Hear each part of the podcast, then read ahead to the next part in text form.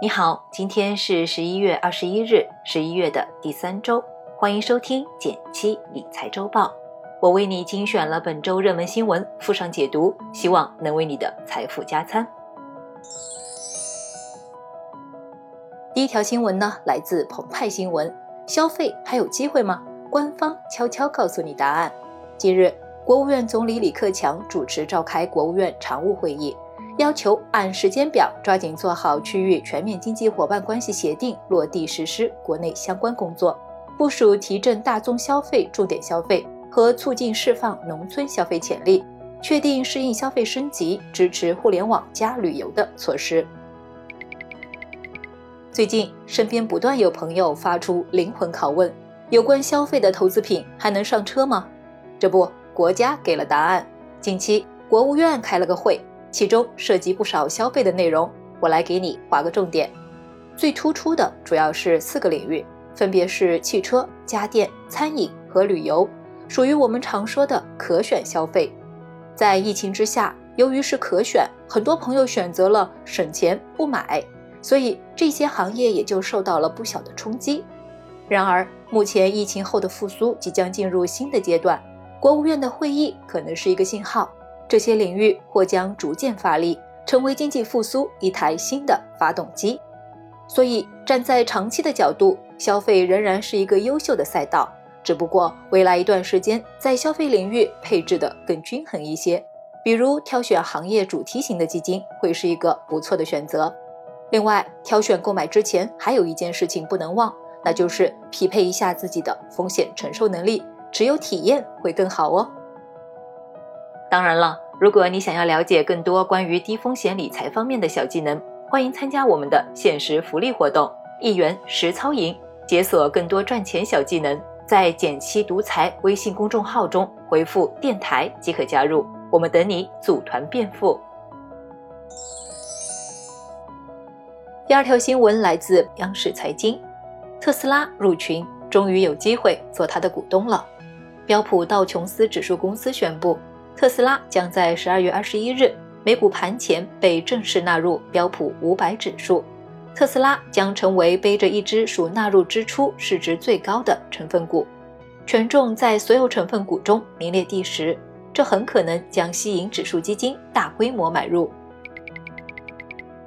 不知道你有没有发觉，今年以来路上的特斯拉是越来越多了，而近期特斯拉的股价更是一路狂飙。已经成为世界第一市值的车企。对于这样一个巨头企业，不少朋友都好奇如何投资特斯拉的股票呢？现在一个新办法来了，十二月特斯拉将被纳入标普五百指数。对于看好特斯拉的朋友们来说，期待这一刻已经很久了。特斯拉加入的这个标普五百指数，类似于国内的沪深三百指数，它覆盖面广，行业分散。被认为是最能反映美国股票市场整体走势的指数之一。国内也有跟标普五百指数的基金，比如我们基金组合中就有一个投资方向是标普五百指数。特斯拉纳入标普五百后，我们就可以通过投资这些指数基金来做它的股东。不过，特斯拉纳入标普也给基金经理带来了一些麻烦，因为特斯拉的市值过大，这会导致一些被动型基金需要花费不少精力调仓。它对标普五百指数有什么进一步的影响？我们可以拭目以待。最后一条新闻来自新浪财经，相互保拒赔，这一点值得你注意。二十一新健康查询网络资料发现，加入相互保等网络互助平台患病时却无法理赔的案例不在少数。不少网友指出，平台相关规则不明晰，不予理赔的理由让人无法接受。相互保这个计划，相信不少朋友都参与了。不过，从九月份银保监会点名批评相互保到现在，不过短短两个月的时间，相互保又出事儿了。事情是这样的：相互保成员沈女士患了胃癌之后，平台却以沈女士有过开颅手术为由拒绝赔付。